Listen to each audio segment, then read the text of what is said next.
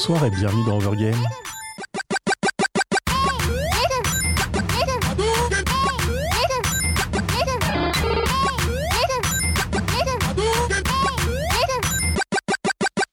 Bonsoir à toutes et à tous, vous êtes sur Cause Commune 93.1 FM ou cause-commune.fm ou ailleurs Cause Commune attaché, on me l'a dit seulement la semaine dernière. Ce soir, donc bah, l'émission de lundi soir c'est Overgame, on va parler de jeux vidéo jusqu'à 22h30 et ce soir, comme c'est la semaine de la Saint-Valentin, on va parler d'amour dans le jeu vidéo.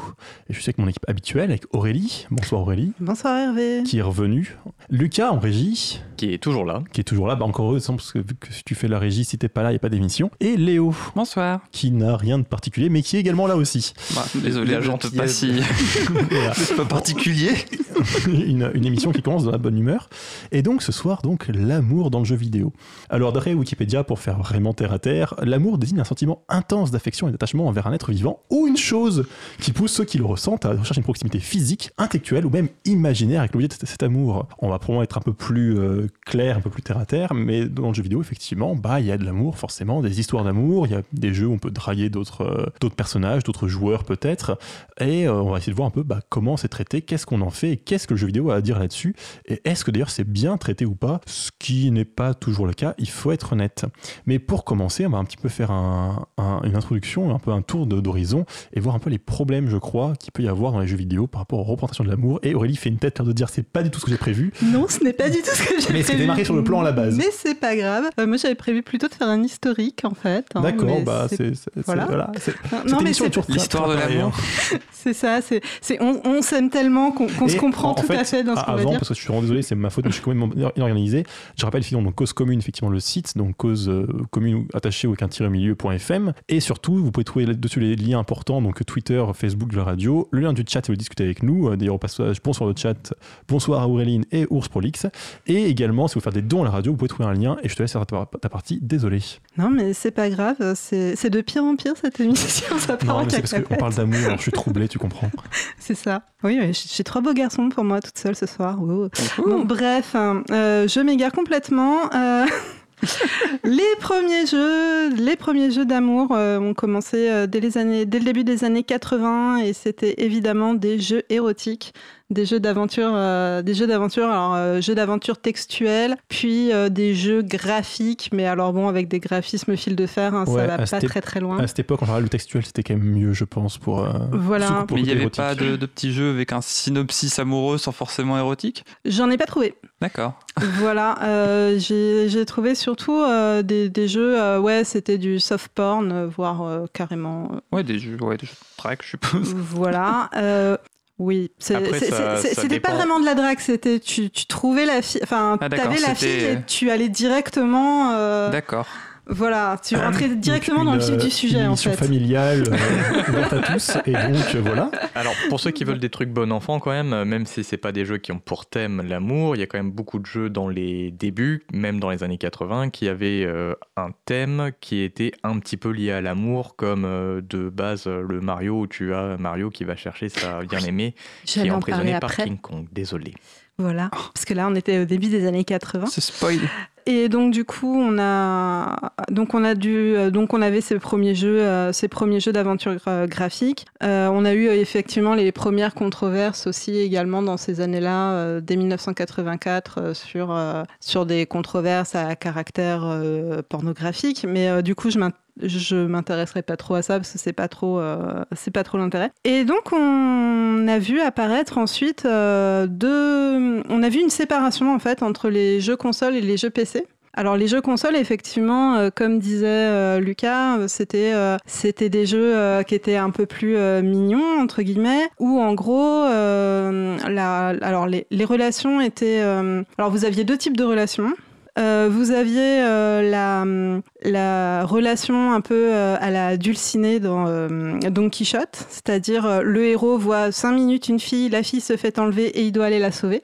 Voilà, donc qui représente à peu près. euh, Chevalerie. euh, c'est euh, tous les jeux de plateforme, euh, les jeux de beat them up, euh, tous- les jeux où, vous avez, où on avait besoin d'une motivation pour le joueur. Et donc la motivation, euh, c'est une fille qui l'a vu 30 secondes au début, euh, au début et dont on vous dit que euh, c'est c'est s'adulciner. Je crois que c'est pour ça que j'avais noté représentation malsaine de l'amour dans le jeu vidéo. En fait, c'était un peu à ça que je pensais, tu vois.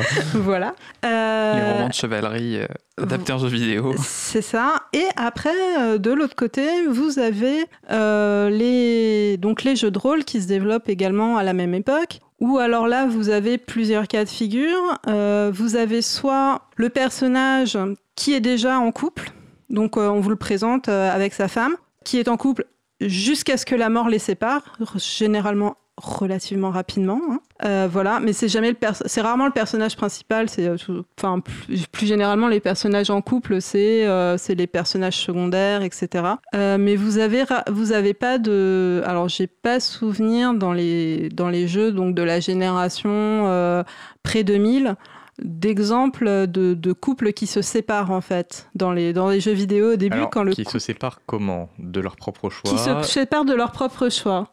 Donc on a les couples qui se séparent bah, parce que l'un des, l'un des deux se fait tuer, Oui, voilà, ce Voilà. genre de séparation, c'est pas si rare. parce que euh, ou l'un des deux se fait enlever, mais euh, des couples qui se séparent de leur plein gré, voilà. Donc généralement les, les couples qui sont présentés dans les jeux d'aventure, c'est donc euh, soit le couple qui qui se met ensemble et qui sont amoureux pour toute la vie et c'est tout et qui ne bougera pas. Soit les gens qui se regardent en chien de faïence pendant 40 heures et à la fin vous ne savez pas s'ils sont ensemble et qui, qui s'échangent euh, gentiment une, une tendre poignée de main à la fin du jeu.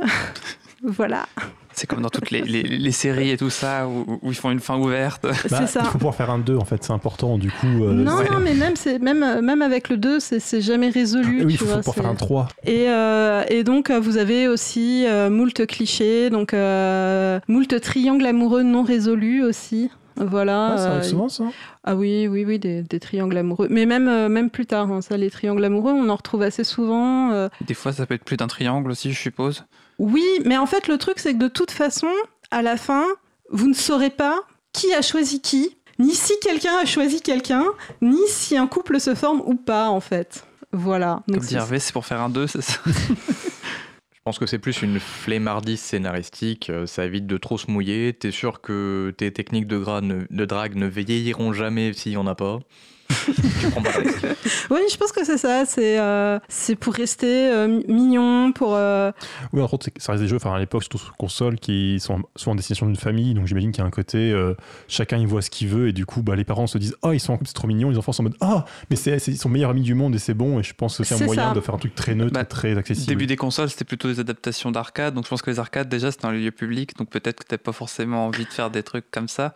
Ouais, non, mais là, je parle des, des jeux de rôle. euh, je parle Ouais. plus, plus Bien après. souvent des, des jeux de rôle, des jeux d'aventure euh, Il qui y a sont pas rarement sur eu des arcade, jeux. quoi. Voilà, les, les jeux de rôle, jeux d'aventure, c'est pas vraiment sur arcade parce que t'as vraiment besoin de t'investir un certain temps là-dessus. T'as besoin de pouvoir sauvegarder que tranquillement chez pas, toi. c'est pas un truc où tu mettras plein de pièces euh, tout le temps. Quoi. Voilà.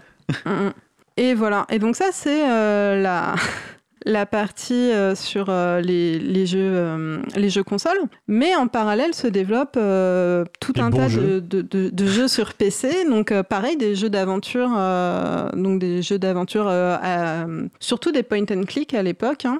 Euh, C'est alors- quoi un point and click? Oui, alors j'étais en train de réfléchir à comment j'allais euh, expliquer ça, mais Lucas C'est va un me sauver. jeu magie, magie, majo, majoritairement euh, textuel avec en général des images et euh, du dialogue où euh, tu peux naviguer sur l'écran avec ta souris et quand tu cliques sur quelque chose, tu as souvent une interaction entre le personnage et cette chose. Et en général, ça consiste à trouver les bons objets à utiliser au bon endroit. Si je me souviens bien, c'est un peu un truc côté d'énigme, mais il faut trouver la, la, la- la cuisse de poulet qui va avec euh, la clé du trésor pour créer un jetpack.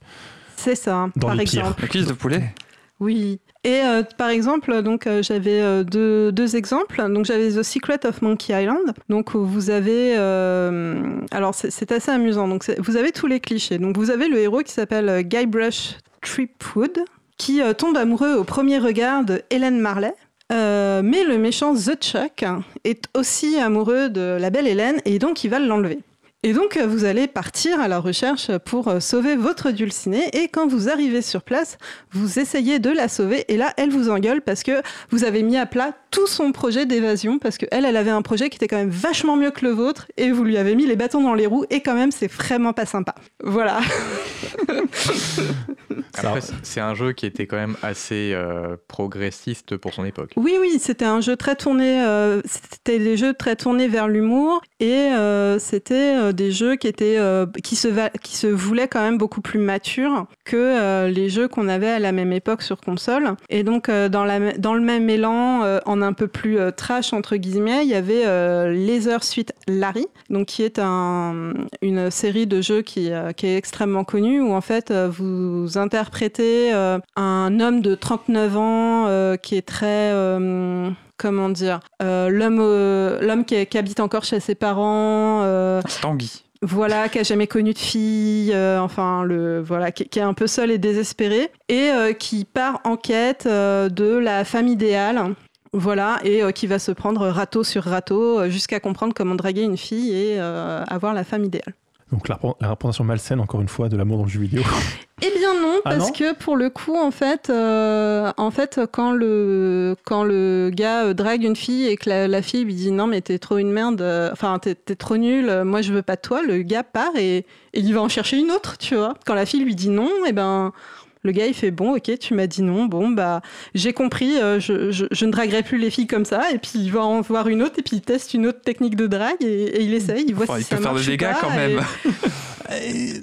Je ne veux pas critiquer les, joueurs en général, parce que bon, il y en a des biens, mais honnêtement, c'est pas si mal comme point de vue. hein, par rapport à certaines communautés euh, qui peut en retrouver sur les jeux vidéo, voilà, c'est une leçon assez honnête. Accepter que tu peux te faire rejeter, c'est plutôt pas mal. Voilà, accepter aussi que la fille, euh, des fois, bah, euh, elle veut euh, juste s'amuser un soir et que bah, toi, tu veux que ce soit le grand amour. Elle te dit, bah non, écoute, c'était sympa, mais, mais moi, en fait, je cherchais juste à m'amuser, donc bah, va voir ailleurs, quoi.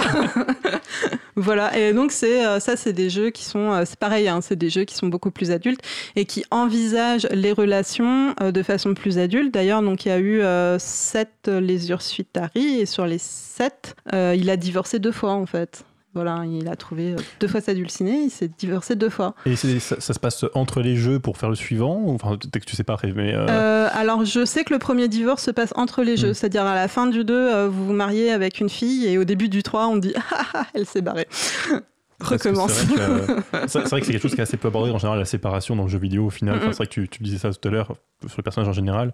Et moi-même, j'ai regardé effectivement, je crois que j'avais vu une, euh, une romance que j'ai entendu parler où tu te fais plaquer par un, par un personnage. Et dire, je crois que c'est très mal vu par les joueurs en général. Ils se sentent en mode Quoi? Mais je me suis fait plaquer? Bah, Oui, ça arrive. Ça arrive, voilà. Euh, et donc, du coup, j'avais prévu aussi de parler des jeux de drague pour en arriver euh, à, la, à la- la quintessence, euh, la quintessence De, du l'amour, de la romance, Voilà, et, euh, la quintessence de l'amour, de la romance et de l'élégance. Alors, le premier jeu de drague est sorti en 1992. Il s'appelait du- euh, DocuSay, hein, ce qui signifie camarade de classe. Et donc, c'était un jeu PC où en gros euh, vous incarniez euh, un jeune homme qui essayait de sortir avec euh, l'une de ses camarades de classe et a priori pour réussir à conclure avec une fille, le principal défi consiste à connaître à quel moment de la journée elle sera dans quel endroit pour pouvoir la stocker. Youhou Voilà. La, sto- la stalker, oui. Ouais, c'est ça. En gros, euh, La suivre. C'est ça. En gros, euh, bah, vous devez savoir à quel endroit elle est, et comme ça, vous pouvez y être en même temps qu'elle, et euh, du coup, passer plus de temps avec elle, en fait.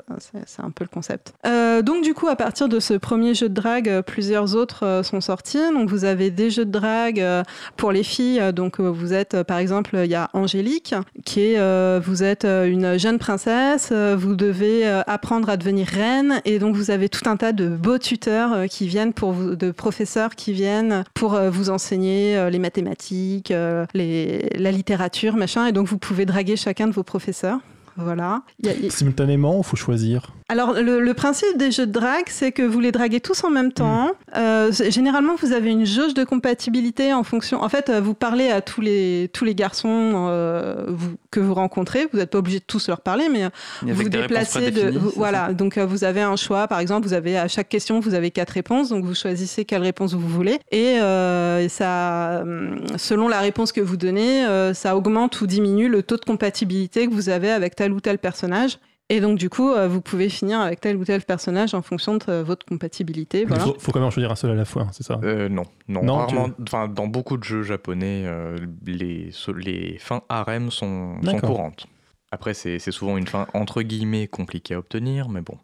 Après, Ils ça, pas de conflit entre Après, ça dépend des. Après, ça dépend des jeux. Donc, vous avez euh, le jeu avec euh, la fille qui peut draguer des hommes. Vous avez euh, le jeu avec les hommes qui peut draguer des filles, avec des hommes qui draguent des hommes. Et des filles qui draguent des filles, j'en ai pas trop vu, mais il doit y en avoir aussi, je suppose. hein. Des hommes qui draguent des pigeons. J'avais un, des- camar- un camarade qui conseillé après. un jeu. Alors le concept, c'était t'étais- une lycéenne qui trouvait deux fantômes de femmes sur un toit et qui, qui du, coup, du coup, tu découvrais le lesbianisme à travers elles. Voilà, j'avais des potes qui me conseillaient des jeux géniaux. À travers des fantômes. Oui, parce que du coup, elles avaient jamais pu tester de leur vie, de leur vie réelle et donc il fallait que tu testes à leur place toi, pour leur expliquer comment ça marchait. Ouh. Jack, si tu m'écoutes, je sais même pas comment tu peux écouter cette émission, mais merci pour m'avoir fait découvrir ce jeu. Et euh, donc en particulier euh, en, en jeu, euh, en jeu de drague comme ça, euh, il y a un, un jeu qui est, qui est, qui est très connu euh, des, des jeunes filles. Alors je ne parle que des jeux de drague où c'est des filles qui draguent des garçons hein, parce que c'est les trucs que je connais. Voilà. Euh, donc ne te euh, jugeons pas. qui s'appelle Amour sucré. Ça commence déjà très bien. Voilà. en ligne, ça Hein C'est pas un jeu en ligne Si, c'est un jeu en ligne, ça. Et euh, donc, en fait, euh, c'est euh, c'est un jeu qui a été lancé en 2011 euh, où vous jouez une jeune fille qui vient d'arriver, alors je sais plus, c'est au collège ou au lycée, et elle peut draguer des camarades de classe, en particulier avec des, des gens qui ont des noms totalement accouchés dehors. Par exemple, il y a un, un- un personnage qui s'appelle Quentin avec un K. Tu fais, mais what? Voilà, et donc, je, je- et donc euh, ce, jeu a une énorme fanbase en fait. Il y a beaucoup de filles qui sont fans de jeux, qui euh, écrivent des histoires sur ce jeu, qui font des. hum, euh, des, des, des fan art, etc. Et c'est euh, une communauté qui est extrêmement active parce qu'en fait, euh, on peut parler avec les développeurs du jeu et euh, il y a une interaction sur quels sont les prochains événements qui vont se passer, etc. En fait, c'est encore actif. Et donc, du coup, c'est très connu. Voilà. Moi, personnellement, je, je, je, je déteste le caractère design. Donc, en fait, euh, draguer des, des personnages qu'on trouve euh, laids, c'est- c'est c'est un peu au-dessus de mes T'as forces. pas en une fait, tronche un hein. peu de Barbie bizarre euh, Pff, Tu regardes. vous- je, je- je vous, je vous invite à regarder à quoi ça ressemble. ouais, hein, j'ai- Je crois que je- euh, j'ai j'ai un vague souvenir de, de publicité Alors, de ce jeu Je truc-là. te euh. propose de rappeler le nom puis de lancer ta musique. Alors, hein, donc là, c'était Amour sucré, hein, voilà. Donc, si vous voulez regarder ce- ce- cette magnifique chose. Euh, ma musique, me dit-on. euh, du coup, j'ai choisi New Angel of Promise de David Bowie pour euh, le jeu Omicron The Nomad Soul. Cause commune, cause-commune.fm 93.1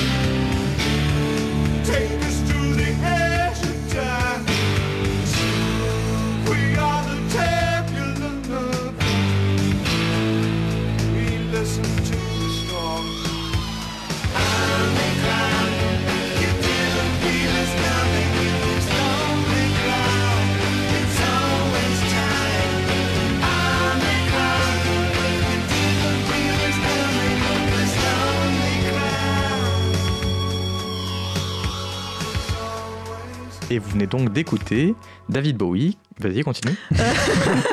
L'espoir de, que ça allait enchaîner naturellement. New quoi, ça. Angel of Promise euh, pour le jeu Omicron The Nomad Soul et je crois que c'est euh, le générique de fin. Et donc on est toujours sur Cause Commune 93.1 FM en Ile-de-France ou sur causecommune.fm et vous êtes sur le site de quoi nous écouter bien sûr mais également le lien du chat si vous voulez discuter avec nous et des différents comptes et des moyens de faire des dons si vous le souhaitez pour soutenir la radio. Et on va continuer cette émission donc d'Overgame jusqu'à 22h30 où on parle d'amour dans le jeu vidéo avec là donc du coup Lucas qui fait une partie qui a été peut-être un peu mordue par non, non, euh, une non. partie qui est tout à fait euh, maîtrisée. vas-y, enchaîne, je te laisse. Effectivement. Euh, du coup, on a un petit peu parlé de l'évolution euh, de la romance de l'amour euh, dans le média qu'est le jeu vidéo. Moi, peut-être expliquer pourquoi ça peut, être, ça peut paraître malsain, surtout sur les vieux jeux.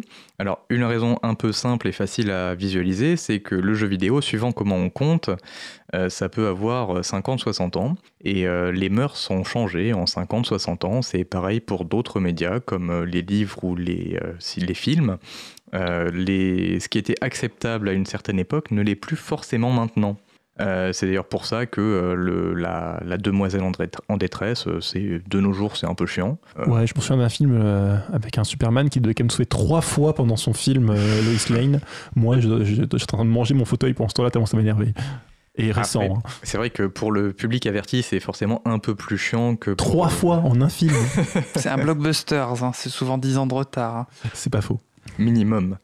Après, il y a aussi un autre point qui fait que euh, le, le média s'est amélioré, c'est surtout que les performances techniques ont été euh, beaucoup, beaucoup améliorées. Donc, euh, sur des, les premiers jeux, on était obligé quelque part de faire euh, des, Des clichés, jeux finalement. basés sur du, du texte euh, un peu basique. Et comme on avait des manques de place, c'est vachement plus simple de s'appuyer sur des clichés parce que le gros avantage des clichés euh, en termes de narration, c'est que tu peux éviter de développer tout ce qui se passe autour du cliché parce que tout le monde sait vaguement, euh, a le concept de ce qu'est le cliché. Donc si tu dis euh, c'est ça, c'était le cliché, tu économises tout, euh, Oui, tout tu- le pathos qui est autour de ça, tu as juste à balancer le... Tu, tu, tu balances juste, effectivement, tu es un chevalier, il y a une princesse à sauver. Personne ne se pose de questions. Tu te dis, bah oui, je suis un chevalier, il y a un dragon, c'est bon. Alors bon, alors c'est un plombier, que c'est un, un dragon bizarre, ça, ça passe aussi, quoi. Tout le monde comprend ce qui se passe. On fonce, puis ça marche. C'est vrai, des champignons, des tuyaux, tout ça, c'est- Très facile à comprendre. Oui. Après, il y a aussi... On sent que c'est- sans souci et, et avec euh, aucune couture, cette partie. Mais non. Après, il y a pas mal de. On a parlé de jeux érotiques en début de, en début d'émission. Sur, en tout cas, sur tout ce qui est console, ça se fait de moins en moins et c'est très peu plébiscité parce que les, les vendeurs de consoles et les vendeurs de jeux ne sont pas du tout fans d'avoir ce genre de contenu euh, sur leur console de manière très euh, claire et nette. Oui, surtout euh, Nintendo en fait qui Mm. bloquait complètement ce genre de ce genre de contenu. Après et qui sur continue plus ou moins. Ouais, Enfin, après il y avait certaines consoles qui étaient plus ouvertes que d'autres, ça dépendait quoi. Effectivement. Et du coup, de nos jours, ça arrive que maintenant on puisse se dire, on a un public plus large, on n'est plus que sur un, on n'est plus sur un public de jeunes adolescents masculins. Euh, on peut se permettre de faire des jeux qui sont axés sur un public averti, capable de, voir un scénario un peu complexe, éventuellement avec une romance un peu bien écrite ou euh, une histoire un peu bien écrite. Et du coup, il y a des jeux qui s'appuient sur euh, la relation amoureuse et ce qu'on peut avoir derrière. Donc euh, là, j'ai choisi un exemple euh, pas au hasard du tout, euh, qui est Catherine, qui est pas un jeu euh, qui se base uniquement au niveau mécanique sur la relation amoureuse. Au niveau de la relation amoureuse, il y a deux choix, enfin il y a trois choix possibles. Euh, se viander lamentablement, sortir avec la dame avec laquelle on, sort déjà, ou faire de l'adultère et sortir avec la maîtresse. Du coup, pour euh, résumer simplement l'histoire, on joue un trentenaire indécis qui est dans une euh, relation amoureuse avec euh, une petite amie de longue date et qui hésite beaucoup à faire le, dernier pas pour la suite dans son aventure amoureuse. Et dans, ce, dans cette relation-là, il se, il se trouve étrangement qu'il se réveille dans les, dans les draps d'une jeune femme qu'il ne connaît pas et qui, comme par hasard, s'appelle comme sa copine, Catherine. Sauf que sa copine, c'est avec un K et il se retrouve euh, dans les draps de Catherine avec un C.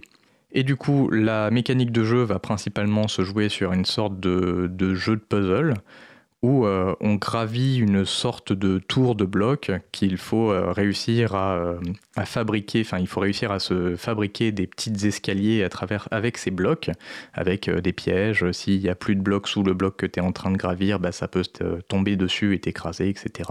Donc c'est principalement un jeu de puzzle avec de temps en temps à la fin de chaque niveau une, une interrogation dans ta relation en ce moment, sur la phase scénario, dans quelle direction est-ce que tu as envie de te diriger? Et ensuite, chacun des niveaux va avoir un thème, euh, que ce soit dans la musique ou dans le, dans le décor et euh, ce qu'il te poursuit euh, en bas du niveau, parce qu'en fait, il y a une raison pour laquelle tu montes, c'est qu'en bas, il y a un truc qui te poursuit. C'est plus ou moins lié à ce qui se passe dans sa relation.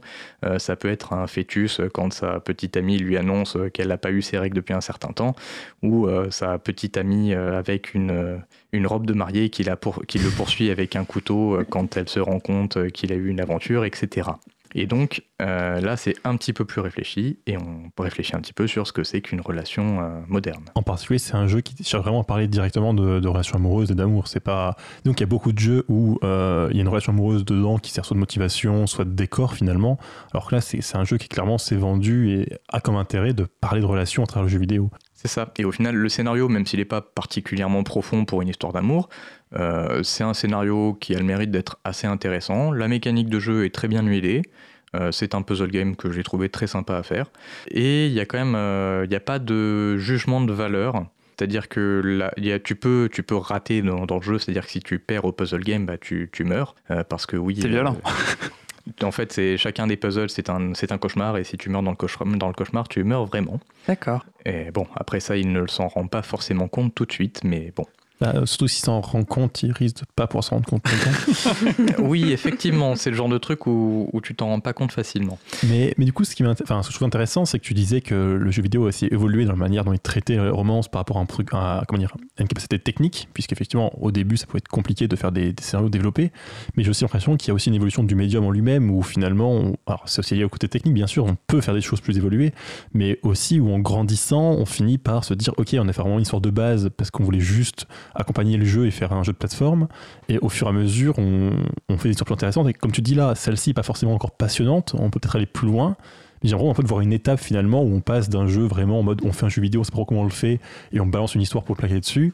On fait un jeu en ayant vraiment un propos, et peut-être justement réussir à plus tard faire des jeux encore plus évolués qui iront plus loin et qui réussiront vraiment à parler peut-être de relations, d'autres choses d'ailleurs, de manière plus poussée. Oui, et il y a même des jeux qui ne sont pas des jeux euh, de romance, euh, qui sont des jeux, euh, souvent des jeux de rôle, parce que c'est c'est des jeux qui sont assez longs, qui peuvent durer plusieurs dizaines d'heures. Et dans ce genre de jeu, assez souvent, il y a une partie romance. Euh, ça peut être le jeu, euh, le, le jeu, ça peut être le, le, jeu- le cas euh, des jeux BioWare, par Mm. exemple, Tout à fait.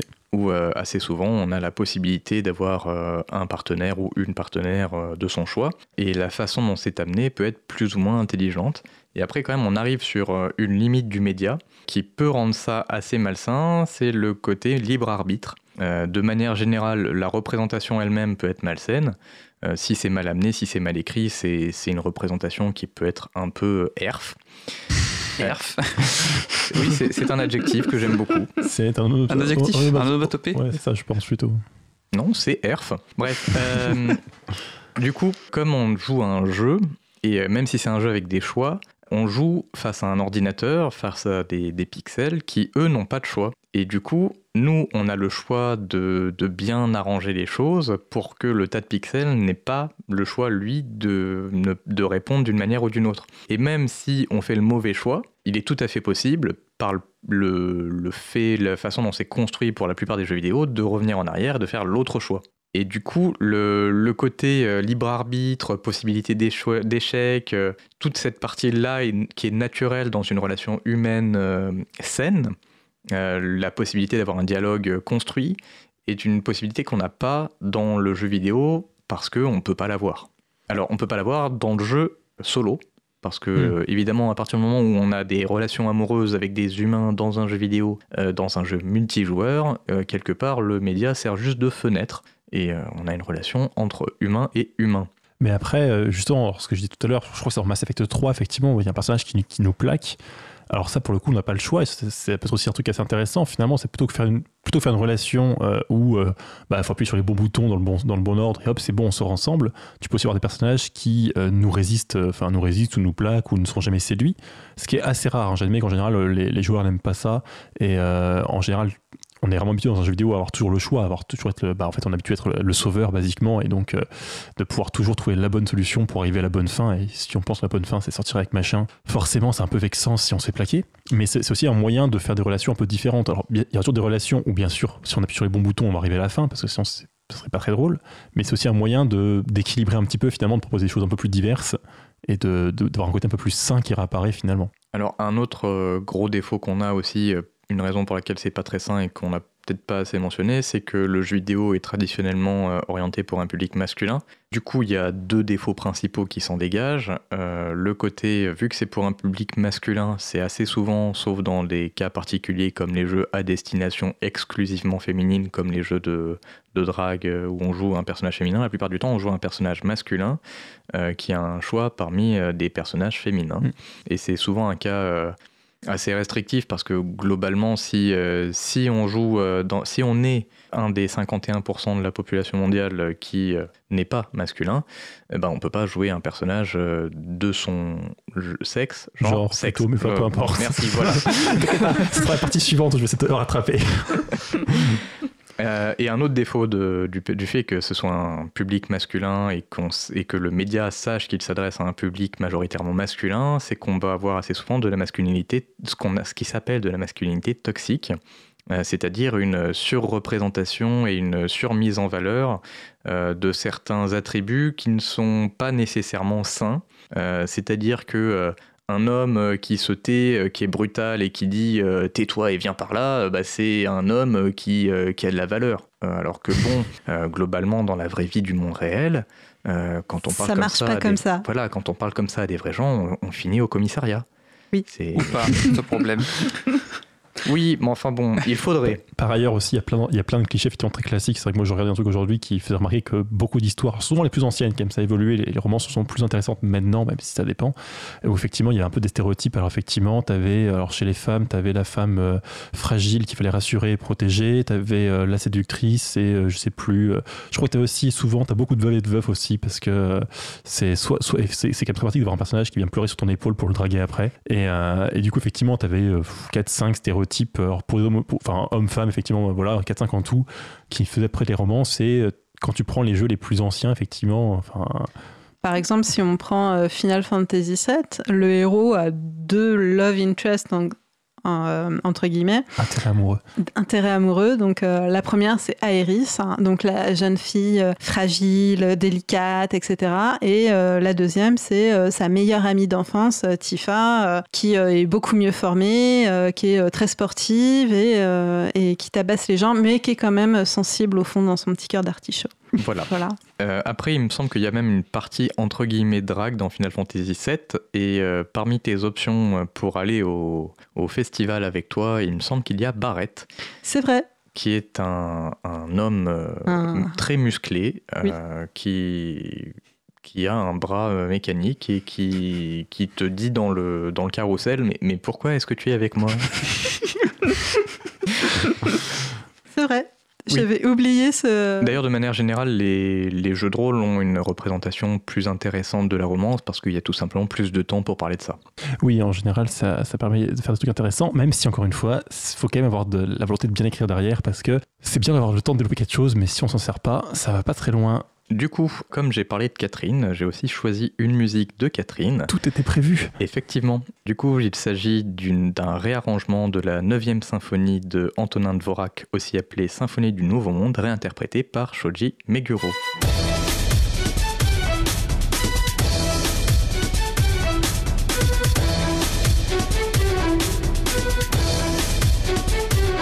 Cause commune, cause-commune.fm 93.1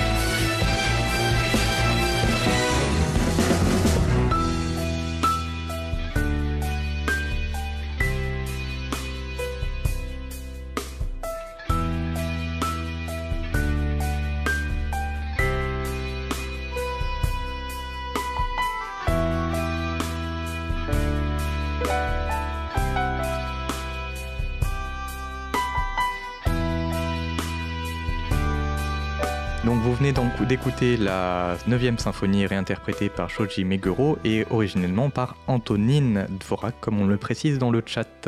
Parce que pourquoi se, manquer une occasion de se moquer de toi On se le demande. Vous êtes toujours sur Cause Commune, donc 93.1 FM ou sur causecommune.fm. Et on va continuer la émission de Vergame sur l'amour dans le jeu vidéo un peu plus tard. Mais avant, il y a le thème de la semaine d'Aurélie. Le thème de la semaine, eh bien, cette semaine, nous allons parler de vampires, hein, puisqu'un certain Edward semble avoir été durant plusieurs années l'archétype de l'amant parfait. Faisons un tour d'horizon des différents vampires de jeux vidéo et à tout seigneur, tout honneur avec Dracula de la série Castlevania dont la femme Lisa connaîtra un sort tragique. Du mieux du côté de Sierra Mikaine de Suikoden maudite par la rune de la lune. Après avoir perdu le vampire de sa vie, elle va rester chez les humains. Nul ne sait si elle préfère se marier avec Nash ou Klaus.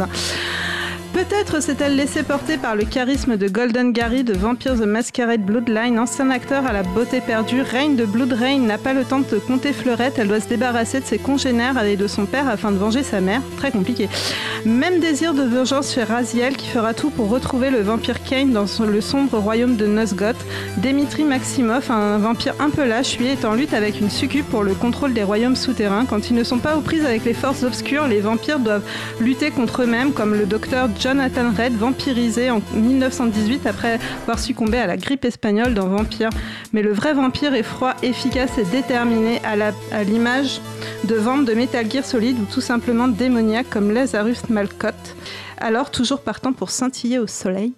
Non, merci.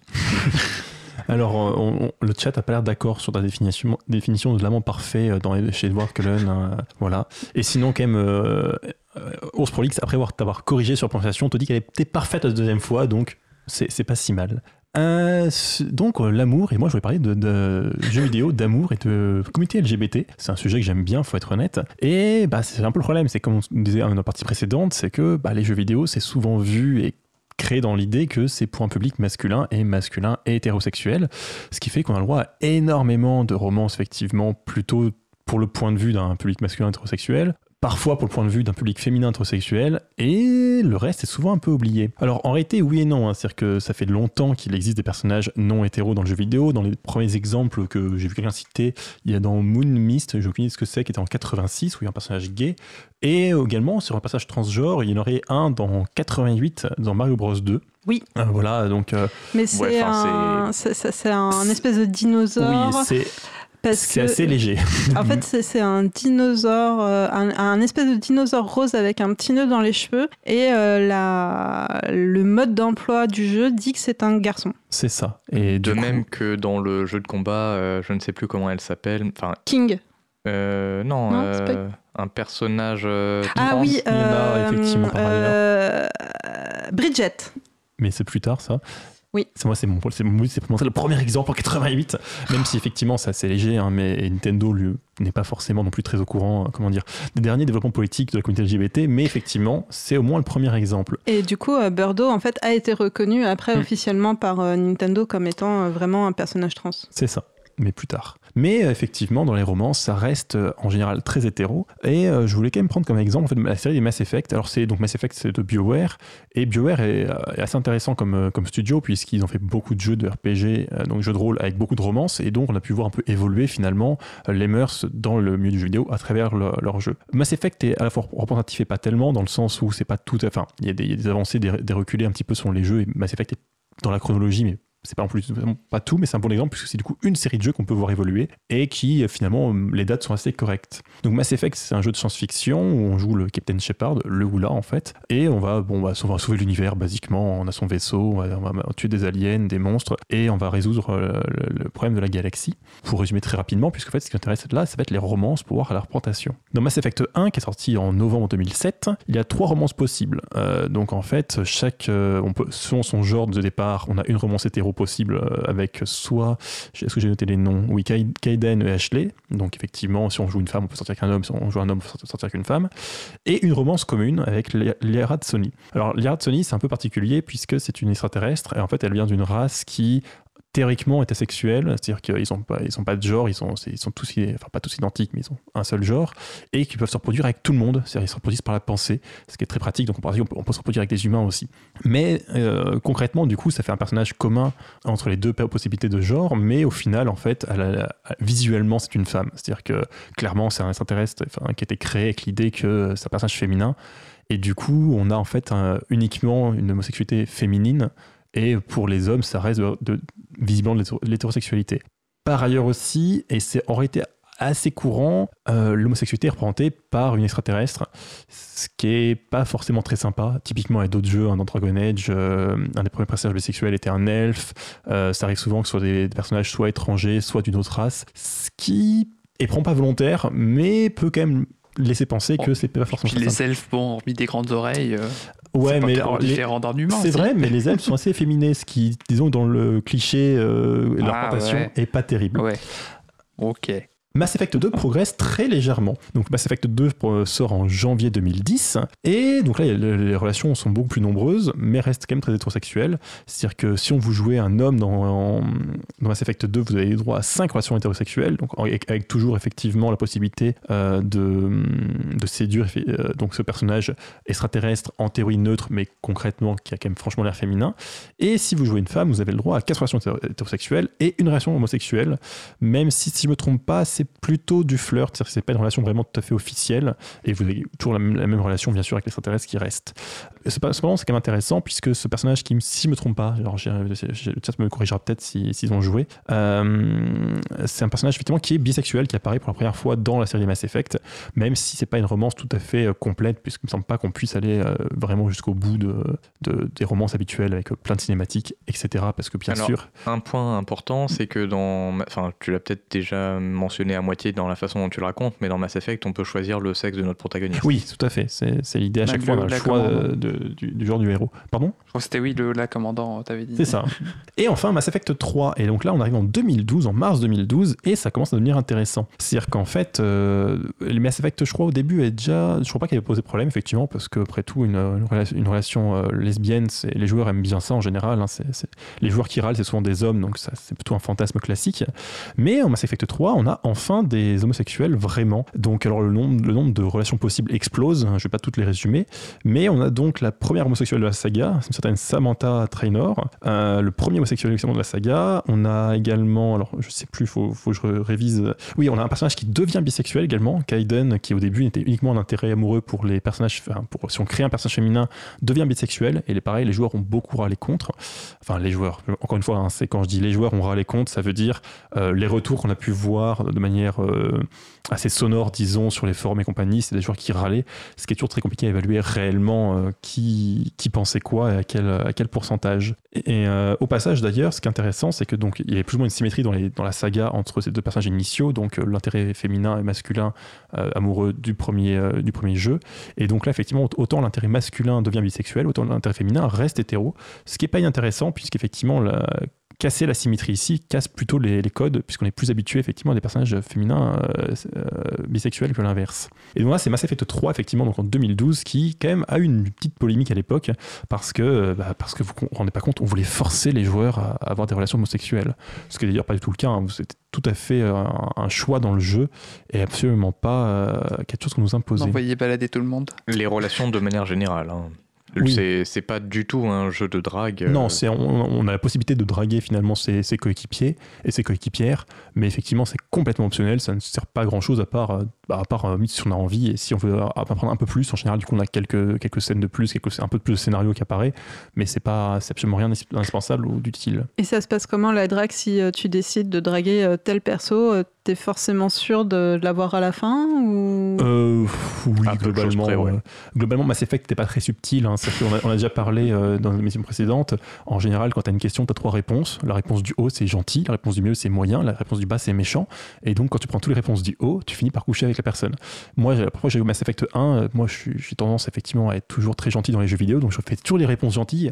Et du coup, j'ai quasiment couché quelqu'un par erreur parce que bah, moi, je vais être sympa en fait. Et, euh, et voilà, que- quelqu'un avait apprécié euh, le fait que j'étais sympa, et, et du coup, voilà.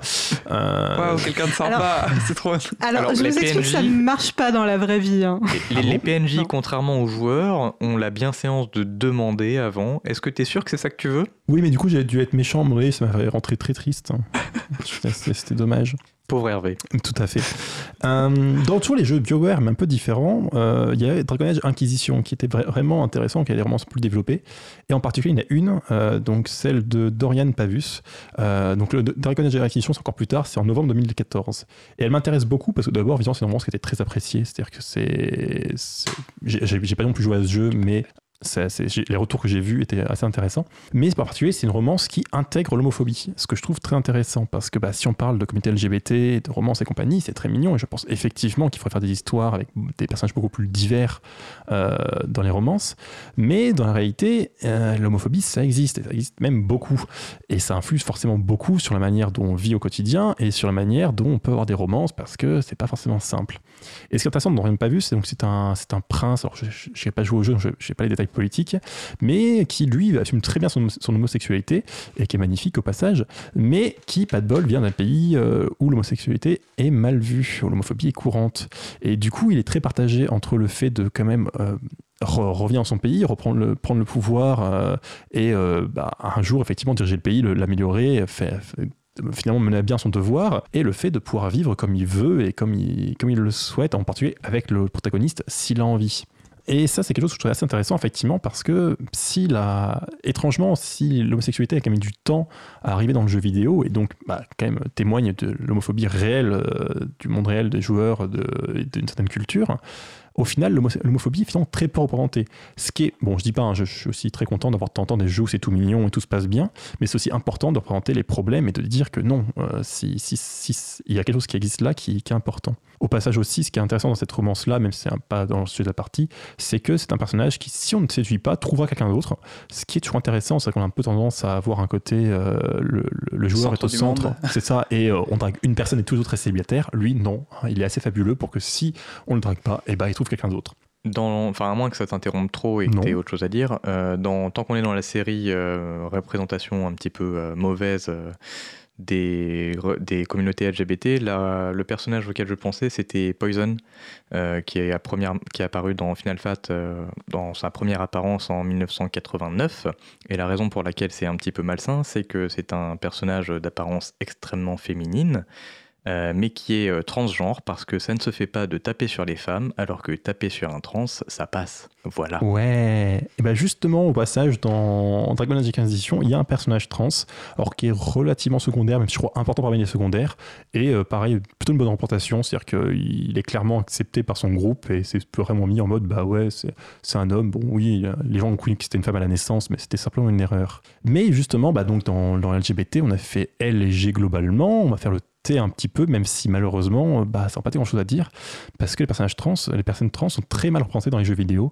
Euh, alors il en existe effectivement, alors dans certains jeux de combat, dans Dragon Age Inquisition, on en croise, mais typiquement euh, pour des romances, bah moi j'en connais pas, je suis sûr que ça existe, hein, mais dans des jeux un, peu mainstream, un peu connus, euh, je j'ai pas de souvenir d'exemple et j'en ai pas retrouvé en fouillant rapidement. Alors bien sûr, euh, être transgenre, ça n'a pas vraiment de lien avec la romance directement, je veux dire c'est pas une orientation, euh, mais euh, c'est quand même souvent important parce que bah, encore une fois la transphobie existe et que ça, en général, ça va, ça va quand même beaucoup influencer la manière dont on peut interagir avec les gens et la manière dont on peut créer des romances sans, sans crainte finalement. Et malheureusement, c'est encore quelque chose qui est très représenté. Et au passage, puisque c'est une problématique relativement proche, même si différente, les personnes intersexes, je ne crois n'avoir jamais croisé dans un jeu vidéo quelconque, même entendu parler. Alors pareil, je suppose que ça existe typiquement dans des jeux militants et des petits jeux indépendants, mais dans les jeux mainstream, je ne pense pas que ça, ça existe réellement. Dans les trucs aussi intéressants, donc c'est pas les B, les bi, euh, puisque dans les jeux vidéo, les bi sont beaucoup présentés pas forcément bien. C'est-à-dire que, bah, alors ça s'est apparu effectivement, comme on disait, euh, donc dans, par exemple dans Mass Effect, ça, apparaît plutôt avant l'homosexualité, mais euh, c'est parfois aussi une mécanique plus de gameplay. C'est-à-dire basiquement, quand vous créez un- une romance, vous pouvez vous dire, Hmm, là, si je veux faire des romances différentes pour les hommes et les femmes, ça fait deux fois plus de boulot. Donc je pourrais rendre tout le monde bi. Ce qui est à la fois assez progressiste, il faut être honnête, et bon, bah, moi c'est cool, j'aime bien voir le choix avec qui je sors dans les jeux vidéo. Et à la fois, c'est vrai que bah, si on met tout le monde bi, en fait, niveau représentation, c'est pas terrible non plus parce que la bisexualité tout le monde n'est pas bi, dans la vie réelle malheureusement. Et euh, c'est c'est un avis personnel. Euh, et, et du coup effectivement si c'est une fatigue de gameplay que je peux comprendre aussi d'un point de vue j'ai envie de dire uniquement euh, de coût de production et puis même de, laisser des choix aux joueurs finalement. C'est vrai que ça fait une présentation bah, à la fois euh, pas très diverse. Après tout, la diversité c'est pas mettre que des billes hein, c'est mettre aussi mettre un peu tout ce qui existe. Et même effectivement même pour finalement les bisexuels parfois on n'est pas très sûr de si c'est représenté parce qu'on se dit ah c'est cool ça va être représenté ou si c'est juste été mis là euh, par opportunité parce que c'est pratique d'un point de vue coût. Et c'est toujours un peu dommage. Dans, dans le même genre aussi qui est entre les questions d'idéologie et de gameplay, il y a tout ce qui est euh, relation polyamoureuse ou euh, d'anarchie relationnelle.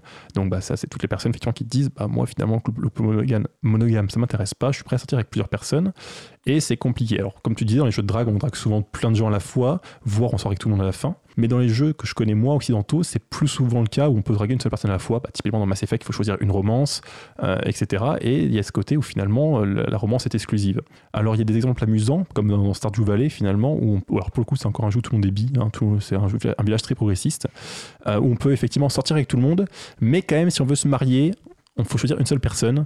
Alors encore une fois, hein, je pense que c'est aussi lié au gameplay, puisque si on se marie, en fait, la personne emménage dans notre ferme, et du coup, bah, il faut avoir construit une chambre avant, et on peut pas construire 48 chambres. Donc il y a aussi des raisons euh, pratiques dans le jeu vidéo. Vous pouvez pas dormir tous dans la même chambre? Alors, euh, ça serait une bonne solution, mais écoute, le créateur du jeu ou la créatrice, je sais plus, n'a pas souhaité faire cette solution-là. Et alors, ce qui est amusant dans, dans ce jeu d'ailleurs, c'est que pendant son développement, ça a même un peu changé sa position, puisqu'à une époque, en fait, quand tu t'amusais à draguer tout le monde à la fois, euh, il y a un moment, ils se rendaient compte et ils te larguaient tous à la fois. Et maintenant, dans la version finale du jeu, si je me trompe pas, si leur marque, ils te font la gueule pour une semaine, mais après, ça va mieux. Et voire mieux, si tu as le bon objet, je crois que c'est, c'est- non, c'est pas une de lapin, un, un- un porte-bonheur, ça passe. Tu sors avec tout le monde et tout le monde est content. Ce que je, je du coup, est-ce qu'ils sont aussi- est-ce que c'est des relations qui se développent aussi entre les personnages, euh, les PNJ Euh, c'est crois- vraiment juste euh, sens unique vers non, toi c'est euh, à sens unique vers toi si je me trompe C'est centralisé Euh, a- après, c'est pas non plus un jeu. Enfin, là-bas, c'est quand même plus ou moins un jeu de gestion de ferme. hein. C'est pas non plus euh, un, un jeu de, de simulation. Oh, c'est quand même aussi un jeu d'histoire, non Enfin, oui, bien sûr. Mais ce que je veux dire, c'est pas non plus le principe du jeu de, de se proposer des histoires hyper, comment dire, hyper précises là-dessus. C'était pas un jeu de drague, quoi. C'est ça. Pour essayer d'être un peu inclusif dans cette chronique, enfin cette chronique, dans cette partie, euh, parlons rapidement des personnes ace, donc euh, asexuelles ou aromantiques. Et euh, bah, pour le coup, ça existe dans le jeu vidéo, puisqu'il y a effectivement des gens qui, euh, soit qu'on ne peut pas draguer, soit même qui ont des relations plutôt platoniques dans certains jeux, même si ça reste un sujet quand même très peu abordé et très peu euh, représenté en général. C'est vraiment que c'est plus par erreur que c'est représenté. Bah, en fait, on sait jamais si les personnages n'ont pas de relation parce que, ils- parce que ça. Ils ont pas de crypte. Parce que entre eux, ça, ça colle pas. euh, ça- Enfin, parce que entre eux, Mm. c'est juste de l'amitié. Ou s'ils n'ont pas de relation, parce que l'un des personnages est vraiment Ice en fait. C'est ça, en fait, on, on trouve des relations sexuelles dans, dans, dans, dans le jeu, mais effectivement, c'est pas clair si c'est la, la, la- la représentation volontaire et se dire Ah, je vais, les, je vais les mettre dans mon jeu ou si c'est juste effectivement parce que le jeu est pas clair. Également, euh, pour finir cette partie, je vais rapidement citer le GLAD, donc le Gay and Lesbian Alliance Against Defamation. Donc, ils font des, donc c'est une, une association américaine qui propose des, awards, des prix donc pour différents mé- médiums. Et donc là, pour la 30e édition qui arrive en mai, euh, pour la première fois, les jeux vidéo euh, vont être inclus dans, ces awards, donc pour les Out- Outstanding Video Games. Donc on a 4-5 jeux sélectionnés, on pourra savoir en mai lequel remporte euh, ce prix pour le- l'avoir le mieux représenté possible finalement, la communauté LGBT. Et euh, je trouve ça intéressant effectivement d'essayer d'encourager, mine de rien, à diversifier notre médium et essayer de faire que les personnes LGBT, euh, queer, euh, etc. soient mieux représentés. Ça te fera une actu de la semaine. Euh, tout à fait si j'y pense encore à ce moment-là, mais soyons honnêtes, c'est pas complètement sûr. Un, dès que j'aurais retrouvé mes crédits musicaux, voilà, je, voilà donc euh, j'ai choisi, enfin j'ai choisi, non, Nocta m'a proposé, merci Nocta, une musique euh, donc de, qui est utilisée dans Robo Unicorn Attack. Donc imaginez pendant toute la musique, s'il vous plaît, des licornes arc-en-ciel qui défilent. Et donc c'est Always des rasures.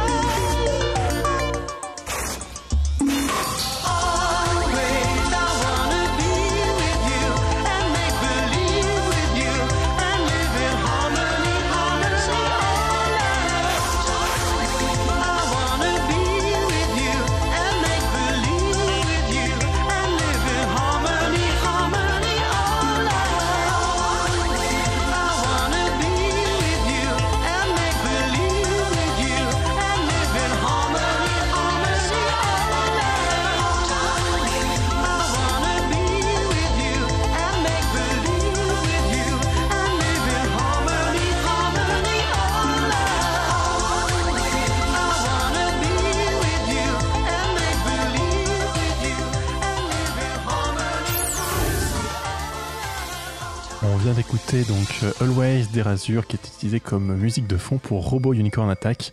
Si vous avez jamais jamais joué avec ce petit jeu Flash, n'hésitez pas à aller faire un tour. Et dans le studio, nous pataugeons actuellement parce que nous avons versé deux verres d'eau d'affilée. nous espérons donc qu'il n'y a pas trop de bruit de euh, d'eau qui goûte euh, à l'antenne. Et on va continuer notre euh, émission sur l'amour et le jeu vidéo. Mais avant, c'est l'heure de mon actu.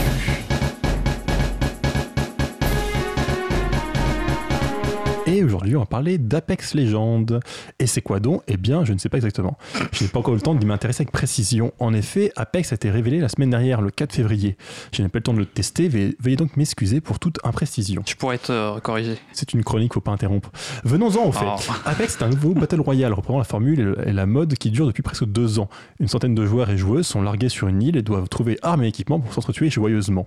Le but étant d'être la dernière personne en vie ou équipe en vie. Le succès de ce nouveau jeu a été immédiat avec 2,5 millions de joueurs en 24 heures. À voir s'il réussira à s'installer durablement sur la scène des Battle Royale. Comme beaucoup de jeux en ligne, la concurrence est rude, les groupes de joueurs préférant souvent avoir un jeu en commun et favorisent donc les monopoles. Nous verrons bien si ce premier succès est mérité ou juste un effet de nouveauté de publicité efficace. Mais un autre point intéressant est que l'on dépasse le stade de découverte du Battle Royale. Si Apex en reprend les bases, il, les renouvelle aussi en imposant la coopération par équipe de 3 et reprend d'autres codes. En particulier, chaque joueur devra choisir un personnage ayant des compétences particulières, influençant ainsi les stratégies utilisables. Mélanger des styles de jeu connus est souvent un bon moyen de raffiner d'explorer les possibilités laissées par le médium. Quel que soit l'avenir de ce jeu, je me hasarderai- que, je me- que je ne me hasarderai pas à prédire, l'évolution plus globale, le- oula, l'évolution plus globale du jeu et, du- et du style est très intéressante. Si j'étais trop jeune pour voir de telles, évolutions plus anciennes, je peux observer depuis deux ans la naissance d'un nouveau genre. Peut-être ne- ne sera-t-il qu'une longue mode, peut-être influencera-t-il les jeux vidéo en entier. Je n'en sais rien, mais j'attends la suite avec impatience. Et du coup, t'as pu tester Apex euh, Legends? Euh, ouais, j'y ai joué quelques temps, etc. Et c'est bien C'est c'est un battle royale, quoi. C'est surtout sympa de pouvoir se retrouver en amis, mais c'est vrai qu'on peut jouer qu'à 3 seulement, parce que on s'est forcé, coopération forcée, mais du coup on est forcé de jouer qu'à 3.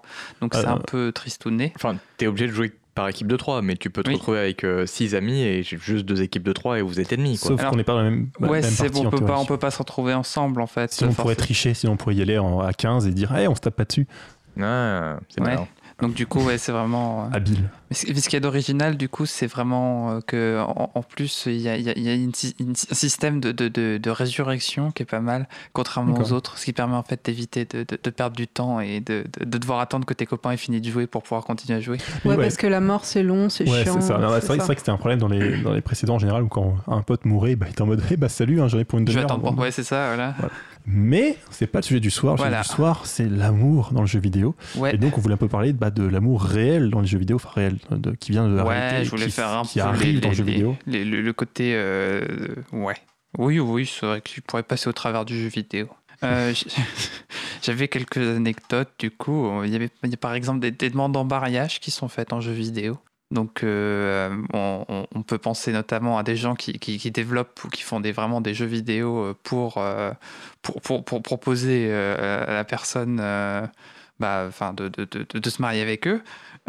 Ou euh, là, par exemple, il y, a- a un cas euh, récent euh, qui était un, un- un- un- quelqu'un sur Twitter qui, qui voulait, qui, avait demandé à un studio de jeux vidéo qui, qui développait Insomniac Games, qui développait Spider-Man euh, au début, la fin de cette année là, et euh, qui euh, avait demandé du coup de mettre un message dans le jeu euh, et les développeurs ont, ont accepté et euh, ils ont mis euh, du coup dans le jeu un, jo- un joli panneau euh, sur, sur un cinéma pour annoncer le film, et sauf qu'à la place il est marqué euh, ma, ma- ma- ma machine veux-tu me marier veux-tu veux-tu te marier avec moi? Veux-tu m'épouser?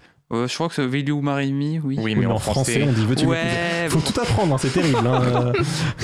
Et puis, et puis- puis du coup, bah, ce problème, c'est que bah, il avait demandé ça cinq mois avant, euh, du coup, le jeu est développé, et puis du coup, cinq mois après, bah, ils étaient plus ensemble, euh, et, et du coup, bah, c'était un, un peu triste parce que du coup, bah, voilà, c'était pas, ils, ils ne pouvaient pas faire la demande, et euh, du coup, je crois, le- le- les développeurs on lui ont proposé de, de changer de message parce que bon, c'était un peu triste euh, de ça, et du coup, il, il avait mis un hommage à sa grand-mère à la place, donc c'était c'était très mignon. Bon, le côté moins rigolo de la chose, c'est que du coup, la, la, la, la, la- la- l'ex-copine du, du personnage s'est s'est retrouvée à se faire harceler sur Twitter et a dû euh, carrément quitter le réseau social euh, après, parce que, bien évidemment, ils sont c'est des anges, les, les, les, les Oui. gamers. Les joueurs de jeux vidéo aiment beaucoup en général les femmes et, et tout ça. Et, Et comme on le fait remarquer dans le chat, euh, c'est pas du tout creepy le concept de la demande en mariage en public euh, de manière euh, très très discrète. Bah, pff, après, Bah, ce qu'il y a, c'est que ça, ça- on- si tu connais pas la personne, etc., sur un truc, ça, pouvait passer pour le nom d'un film, en fait, dans le jeu. Donc, au final, il fallait vraiment être dans le, dans le coup pour. Alors, euh, comme tu as parlé d'utilisateur Twitter qui a demandé à un Oui. studio, Ça faisait de la euh, publicité, oui. Voilà, la façon dont je discret. l'imagine, c'est pas très discret. et effectivement, le, le problème, bon, déjà en public, ça peut se discuter parce que bah, tu peux toujours te recevoir un nom dans la figure, ce qui est pas très agréable. Mais moi, c'est sur le moment en général. Alors qu'effectivement, le principe de laisser une trace, même si bon, elle a pu être modifiée, mais de, de, de- de ton, de, ton, de ta demande. euh, Peut-être que c'était discret, enfin ils ont fait ça de manière discrète, Ah, mais ce pas. que, ce que je reproche au concept, en fait, c'est de, de forcer quelqu'un à, répondre à Ah oui, mettre la pression de plein de personnes autour. en public. Ouais, c'est vrai que ça va. Après, c'est pas que dans le jeu vidéo, là pour le coup, il y en a plein. Tout à fait, comme on ça. peut Oui, tout quand du des trucs monstrueux avec tout autour, avec tout le monde autour, et je dis, bonjour, tu veux euh, D'ailleurs, de manière générale, tous les trucs euh, malsains dont on a parlé euh, ce soir ne sont pas des trucs propres aux jeux vidéo. non, oui. Le jeu vidéo se contente d'imiter, hein, on prend ce qu'il y a de pire chez l'être humain et on le fait dans le jeu. C'est pas du tout. Non, non, pas que, faut pas. J'aime bien les jeux vidéo en vrai, j'aime bien me moquer, mais. Du coup, sur ces mauvaises notes, on va parler d'une petite histoire plus, plus mignonne, on va dire. Voilà, il y avait- il y avait un couple de, de- de joueurs qui euh, ont, ont décidé de, de- de se marier euh, dans un jeu vidéo en- récemment, là, sur. euh, Enfin, ça s'est fait plusieurs fois, mais là, je voulais parler d'un cas récent. Euh, dans Fallout 76, du coup, dans un jeu post-apocalyptique où il y a des zombies et tout qui veulent te bouffer, mais en multijoueur. C'est tellement romantique. Voilà, donc du coup. En- euh, En plus, Fallout 76 est plutôt mal reçu par la critique. Moi, j'aurais quand même choisi un bon jeu quitte à faire. Enfin, Oui. bon, je dis ça, je dis rien. Bah, D'ailleurs, dans- les articles que je lisais, ils, ils- ils- ils pr- ils prennent tous la, la peine de remarquer que Fallout 76 est un jeu pourri, mais qu'il y a quand même des gens qui arrivent à s'amuser dessus et à faire des trucs sympas dessus. Mars, ça peut être une preuve d'amour, tu vois. Si t'arrives à t'amuser ensemble sur Fallout 76, c'est la preuve que ton couple va survivre à, à tout. Non, en vrai, j'ai pas joué au jeu. hein. Je- J'ai entendu les critiques, mais je, je sais pas si elles sont justifiées. bah, c'est un MMO, donc je pense que forcément les techniques sont moins poussées que sur un jeu en solo, peut-être. Bref. Peu importe. Donc, du coup, euh, ils, ont, ils ont voulu se marier dans le jeu et euh, ils ont rencontré euh, quelqu'un qui, de, de- de tout hasard, un personnage, enfin un personnage, un joueur qui, qui venait de nulle part, qui leur a proposé du coup de, de s'occuper de tout. Donc du coup, ce qui était, ce qui était, ce qui était drôle dans la, la- dans la petite histoire, c'est qu'ils ne le connaissaient pas et puis ce, ce- ce- ce- ce- cet inconnu a- a- est allé faire énormément de, quêtes partout dans le truc pour récupérer des, des alliances, pour organiser toute une salle avec des gens et euh, du coup le, le- le couple qui allait se marier, qui s'est marié officiellement en même temps avec les vrais papiers et euh, dans le jeu euh, sans faire de cérémonie en vrai, ils ont fait tout dans le jeu et euh, du coup ils sont devenus amis tous les trois, Oh, le mignon. couple et le machin. Donc voilà, c'était une toute petite histoire toute mignonne. En même Je- temps, je trouve ça très bizarre aussi quand même euh, de rencontrer un inconnu qui dit ah vous avez besoin de vous marier attendez je vais tout préparer Bah. c'est la première fois qu'on se rencontre mais vous inquiétez pas je vais chercher les alliances Alors, pour le coup, ça je peux comprendre. Ça, c'est l'intérêt des MMORPG en général et des, de rencontrer des gens. C'est que tu rencontres des gens et c'est vrai que, bah, comment dire, c'est- honnêtement, c'est un peu le but de beaucoup de MMO, c'est de réussir à faire que les joueurs créent leur propre quête. Parce que c'est beaucoup plus drôle de se dire, oh, je vais aider des gens qui existent vraiment que de se dire, Hum, je vais aider ce tas de pixels là-bas. En fait, c'est surtout le fait que ce soit le, la façon dont tu l'as raconté, j'imagine que c'est leur première discussion et au Ah. bout de 20 minutes de discussion, ah bon bah Alors, d'accord, je vais vous chercher vos anneaux. Honnêtement, euh, moi, je croise les deux joueurs qui veulent se marier et qui me disent, je veux une alliance. Je- clairement, je pars à la recherche de l'alliance. C'est trop bien. Enfin, c'est c'est c'est la meilleure quête du jeu. Je veux dire, pense- bon. euh, Je pense que c'est surtout peut-être qu'ils ont, ils étaient dans un groupe, ils ont demandé Oui, euh, après. Est-ce qu'on voudrait se marier et ah, tout, après, faut voir Et- concrètement. C'est peut-être moins, moins mignon concrètement, mais moi, j'aime beaucoup la, ma version. Bon, ça veut l'air quand même mignon. euh, Non, la, vraie question, c'est est-ce que le mariage a eu lieu sans explosion nucléaire? Parce que je crois qu'on peut se lancer des bombes sur la figure dans Fallout. Euh, L'histoire ne le dit pas. hein, Il parle que d'histoire d'amitié et de, de- de- de- de- d'amour. C'est c'est tout mignon. Parler aussi de- d'amour dans le jeu vidéo. On peut parler. euh, la-. Par- on Non, peut la- parler peut-être aussi des. Là, peut-être que vous pourrez m'aider parce que c'est vrai que j'ai pas beaucoup joué aux Sims par exemple, mais je sais qu'il y a des- gens qui, euh, qui s'amusent à recréer tous leurs proches euh, dans les Sims pour leur faire faire des, des trucs bizarres ou plus ou moins bizarres, on va dire. Bah, en même temps, je sais pas, si tu fais une famille, j'espère que tu fais pas trop de choses bizarres. Bah, non, mais tu peux pas, tu peux pas forcer, t'es pas forcé de faire des familles dans les Sims, j'ai bien compris. Ils habitent juste dans une maison ensemble, mais ils sont pas forcément en famille. Oui, d'accord, c'est juste tes colocs. Ouais, ou des colocs, ou Mais je sais après, pas. hein, plus mais- sérieusement, oui, je crois qu'il y a des gens qui s'amusent beaucoup à reproduire euh, alors soit eux-mêmes, soit leur famille, soit leur couple, etc. dans le jeu, et qui s'amusent effectivement finalement à voir leur, leur petite bah, poupée finalement de, qui sont eux-mêmes et qui disent ah bah tiens aujourd'hui je vais faire ça, ou même se prendre juste soi-même et s'amuser à se dire ah je vais aller draguer machin, etc. D'ailleurs, euh, quoi Ça fait un peu bizarre du coup. Je- c'est- pas mon truc, mais je, je ne- je ne jugerai pas, j'ai jamais essayé. Par contre, effectivement, euh, pour, euh, pour revenir un peu sur ma partie, parce que ma partie était la meilleure, euh, c'est quelque chose qui a été souvent salué sur le fait que le jeu vidéo peut permettre aussi de tester sa sexualité. C'est-à-dire, euh, bah, quand t'es gay dans, dans un endroit pas forcément très accueillant, euh, le jeu vidéo, c'est peut-être un des moyens où tu peux finalement euh, bah, que te créer un avatar et dire Hé, je pourrais bien aller draguer ce mec-là là-bas, ou cette fille là-bas, et sans crainte de retour. Sous couvert d'anonymat? Bah, non, même pas, ça, même, en solo, mais donc c'est assez tôt. Alors je sais plus trop si d'ailleurs c'était vraiment prévu à la base ou c'était juste un bug, euh, mais assez tôt les Sims ont permis des relations homosexuelles en fait, et donc ça a permis à certaines personnes finalement d'un peu expérimenter de manière bah, tranquillement chez eux finalement. Ouais, mais après, enfin là, tu, tu discutes avec un ordinateur, je sais pas. Évidemment, si- mais euh, disons que quand, quand tout ce que t'as lu c'est des bouquins où il y a des hétéros, t'as vu que des films avec des hétéros et, et que ta famille est, on, on va pas faire, on va pas se faire d'ennemis, je vais pas citer, mais euh, quand ta famille est pas spécialement tolérante et plutôt traditionnelle, avoir un jeu où tu peux juste dire, hé, je peux sortir avec un mec, ça peut être pratique. C'est pas énorme, mais ça fait déjà une ouverture. Mais là, ce qui est, ce qui est marrant, c'est que tu peux aussi, du coup, dans- depuis très longtemps, on va dire, dans, dans les MMORPG en général, vu que tu te crées un personnage et tout, tu peux au final euh, faire euh, ça, enfin, mais avec d'autres gens en Oui, plus. alors le problème c'est que les autres gens c'est plus dangereux. C'est-à-dire que si tu, si tu dragues quelqu'un dans un jeu vidéo. Ouais, mais si ça reste dans le jeu vidéo et que tu veux rester dans le jeu vidéo. Bien sûr, ça- mais, ce que je veux dire, c'est que c'est pas la, c'est pas la même sécurité pour le, pour le joueur de, pour expérimenter. Par contre, effectivement, ça, le- le- les MMO permettent aussi d'incarner un autre avatar et de tester d'autres choses si tu as envie, effectivement. Alors, on nous fait remarquer dans le chat que euh, on parle pas beaucoup de l'amour véritable avec un grand A. Euh, Après, euh, 'fin, personnellement, je vais peut-être être un petit peu pessimiste en disant ça, mais je suis pas particulièrement croyant de ce genre de choses. Trouver l'amour véritable dans un jeu vidéo? Non, je parle de l'amour avec un grand A. sacré, le- l'entité magique intouchable. Enfin, je, je, je veux bien croire en l'amour, mais pas forcément avec un grand A majuscule. Oui, euh, c'est ce qu'on disait tout au début, en fait, euh, dans les jeux d'aventure où euh, le héros euh, rencontre la fille, il se marie et, et il se marie. En fait, les, les amours de contes de fées, quoi. Ils Voilà. se marièrent et eurent beaucoup d'enfants. Je trouve euh, ça chiant. Le problème, c'est ça, c'est qu'en soi, on en a parlé au début, mais il n'y a pas grand chose à en dire. Vous prenez un conte de chevalier, c'est génial, il se marie, c'est fini. Et, on s'ennuie un petit peu, effectivement, ça se résume en trois lignes.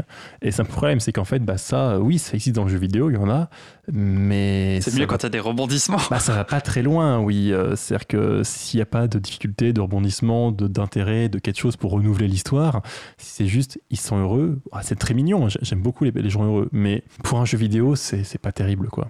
Ou alors, c'est pas le thème. C'est-à-dire Oui. que c'est un couple euh, heureux en soi et c'est juste que c'est pas le thème de l'histoire. Par ailleurs Il aussi, se passe autre chose. Euh, on a tendance à jouer des sauveurs dans le jeu vidéo, ce que je disais un peu plus tôt, c'est-à-dire qu'on sauve le monde, on résout les problèmes, etc.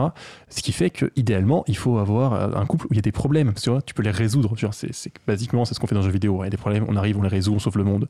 Du coup, soit c'est une romance euh, dire, secondaire de personnages qui sont en arrière-plan et euh, tout va bien, voire même on peut aussi les aider eux, hein, ça arrive. Mais effectivement, pour sa romance à soi, c'est quand même plus drôle s'il y a entre guillemets des problèmes, un jeu d'énigmes, quelque chose à résoudre, trouver la bonne réponse, et donc un minimum de conflits, un minimum de problèmes.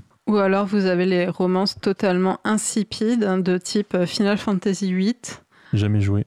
Alors en plus dans Final Fantasy VIII, je trouve que enfin ça a un effet néfaste sur le personnage principal, mais ça c'est autre chose. Enfin, en fait le personnage principal est extrêmement taciturne et euh, la rencontre avec euh, son coup de foudre, euh, qui est plus ou moins destiné parce que euh, leurs parents étaient euh, des amants, enfin bref un truc un peu chelou. Ah, attends, quoi? C'est chelou d'être amant? Alors non, non, non, c'est- c'est- mon point c'est si les parents du, du couple de héros étaient, étaient amants, c'est... Oui, mais ils s'aimaient sans pouvoir s'aimer parce qu'ils finalement ils ont pas été ensemble, tu vois. D'accord, donc c'est... c'est- Ok, c'est complètement malsain, vas-y, continue. Et, et surtout, le héros devient une sorte de guimauve euh, dégueulasse. Enfin, d'un point de vue personnalité, c'est de moins en moins intéressant. Enfin bref. Ouais, à la limite, c'est moins malsain, c'est pas ça qui me choque le plus, mais bon, c'est pas grave. Voilà, et en fait, euh, ils sont amoureux, mais on sait pas trop pourquoi. En fait, au début, la fille est amoureuse d'un autre gars. Après, elle rencontre le héros. Ils ont une scène, donc euh, la scène mythique euh, du bal de Final Fantasy VIII, qui a été très commentée parce qu'à l'époque, c'était l'une des mieux faites en fait au niveau technique. Et après, on nous explique que euh, ils sont fous amoureux et qu'ils ne peuvent pas se séparer l'un de l'autre. Et, et après, ils se regardent dans le blanc des yeux pendant euh, des plombes avec des petites musiques ult- ultra mièvres. Et ils risquent leur vie l'un pour l'autre, etc. Voilà, c'est ça. Mais en fait, il n'y a pas de transition et c'est- amené de façon très très étrange. Moi, j'ai trouvé cette, euh, cette romance assez bizarre. En fait, au début, donc, on a l'impression qu'il va y avoir un espèce de triangle amoureux où le héros va devoir conquérir euh, sa dulcinée parce que elle, elle est amoureuse d'un autre gars, mais ça, en fait, ils ont une relation qui patauge un peu. Et en fait, l'autre gars disparaît complètement de l'équation et en fait, euh, bah, il, il, a, il, il n'a plus aucun rapport avec cette fille en fait. Et en fait, ils vous ont introduit ça au début, mais ça revient plus jamais euh, dans le, dans le scénario. Et alors après, il y a la relation entre euh, Tidus et Yuna dans FF10, qui, Enfin, mais je l'ai pas joué. La Donc, plupart des FF récents ont des relations amoureuses dans le dans l'histoire. Oui, mais après, en termes euh, en, en thème mièvrerie et euh, a- a- amour fou, amour. euh, Enfin, parce que FF, euh, FF8, euh, il va la chercher dans l'espace, quoi. Et elle est propulsée dans l'espace, il va la chercher dans Qu'est-ce qu'elle l'espace, foutait etc. là-bas? Je, je sais Elle se plus. promène, parce que- écoute. Voilà. Alors que Je crois F- qu'on a complètement bouffé la partie Ouais. de Léo. J'ai pas grand chose à dire parce que c'est vrai qu'hormis des demandes de mariage, trucs comme ça. non, mais pas euh, trop- indépendamment de ta partie, on aurait peut-être pu euh, se forcer à parler du sujet de ta partie, Non. qui était peut-être le côté Faut, IRL. faut- euh. faut pas se forcer, sinon c'est pas bien. Après, euh, oui, après, en, en termes de mariage, euh, enfin, en version IRL, donc, euh, bon, il y a tous les gens qui se rencontrent dans les, dans les jeux vidéo, qui forment des vraies relations dans les jeux vidéo et qui se rencontrent ensuite en vrai. Euh, notamment, il y a aussi dans Second Life, donc, qui était euh, cette euh, simulation de, de vie où il y a des, des, des coins qui sont spécifiques euh, de rencontres, en fait, où les gens viennent pour se rencontrer. Et vous avez après euh, tous les gens qui se marient avec des thématiques jeux vidéo aussi. Ce qui paraît quand même le meilleur thème de mariage possible. Et en fait, je Voilà. prends la parole aussi pour te couper, je suis absolument désolé, mais Léo, il va falloir que tu annonces ta musique Ouais. et qu'on enchaîne. Donc j'ai j'ai mis une musique qui vient du jeu Sonic Heroes qui est sorti en 2003 de, par Crush 40 et c'est le thème principal. Cause commune, cause-commune.fm.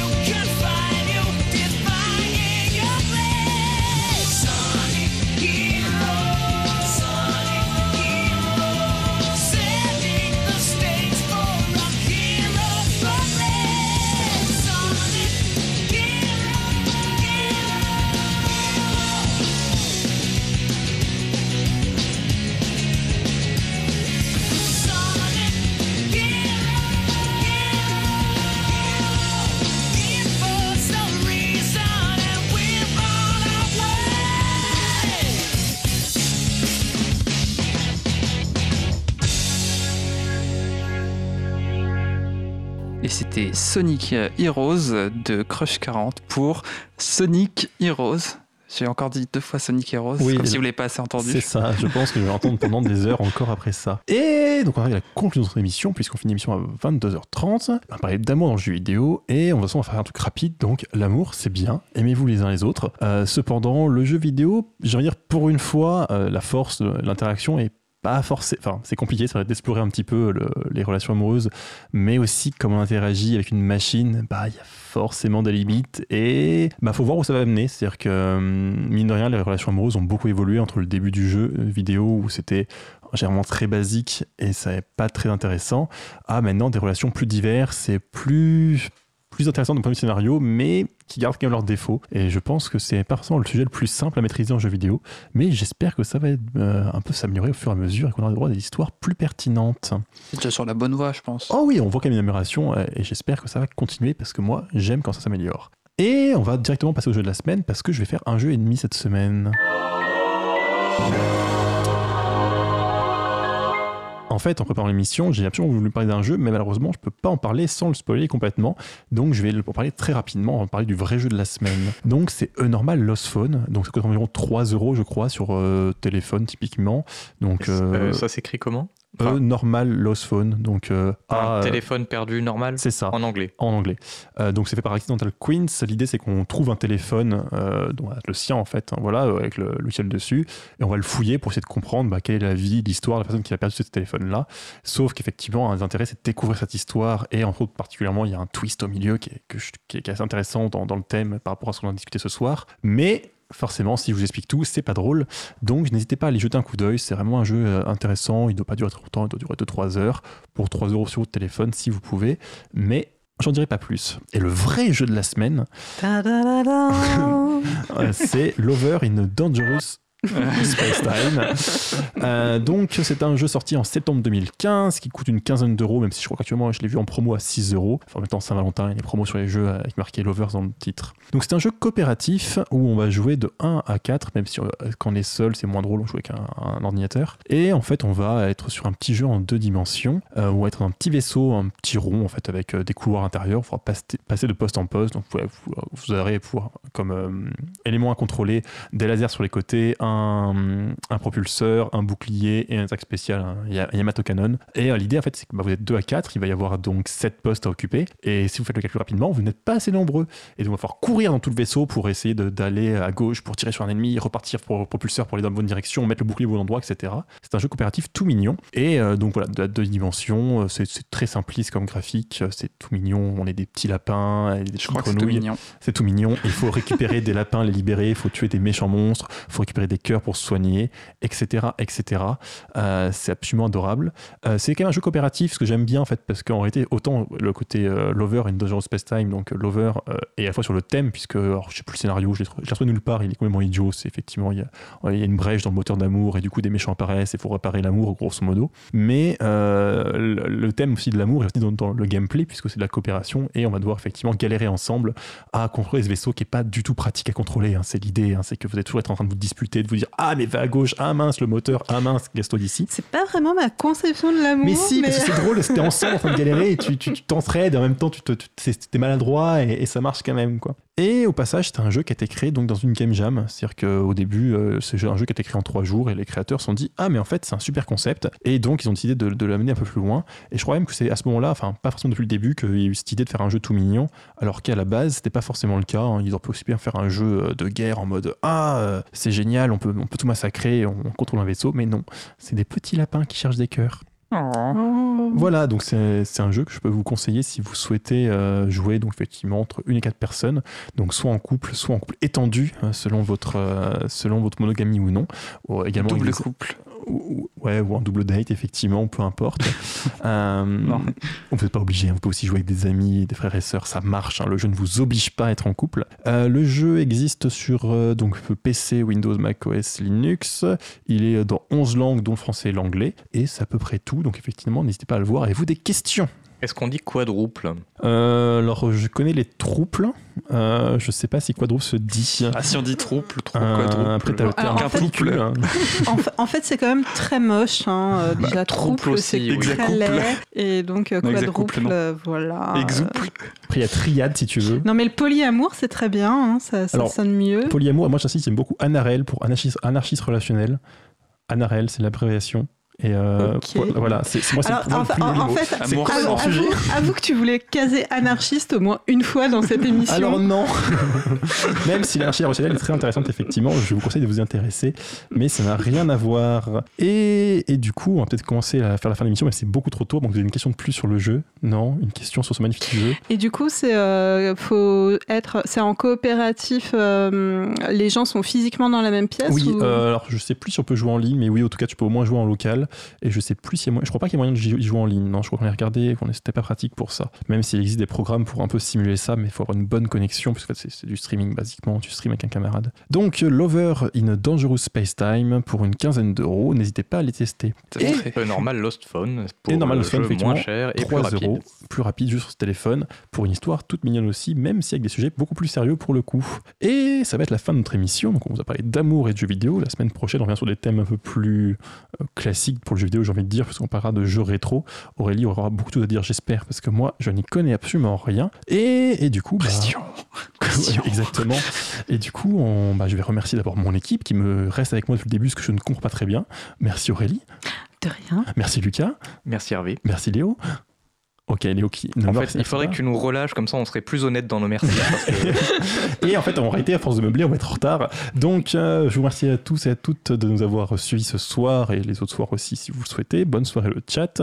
Euh, vous êtes toujours sur Cause Commune. On va se quitter sur un générique de Fatty Fat Fatty qui a été oh, généreusement donné par euh, Joachim. Bonne soirée. bisous. Bye. Bonne soirée.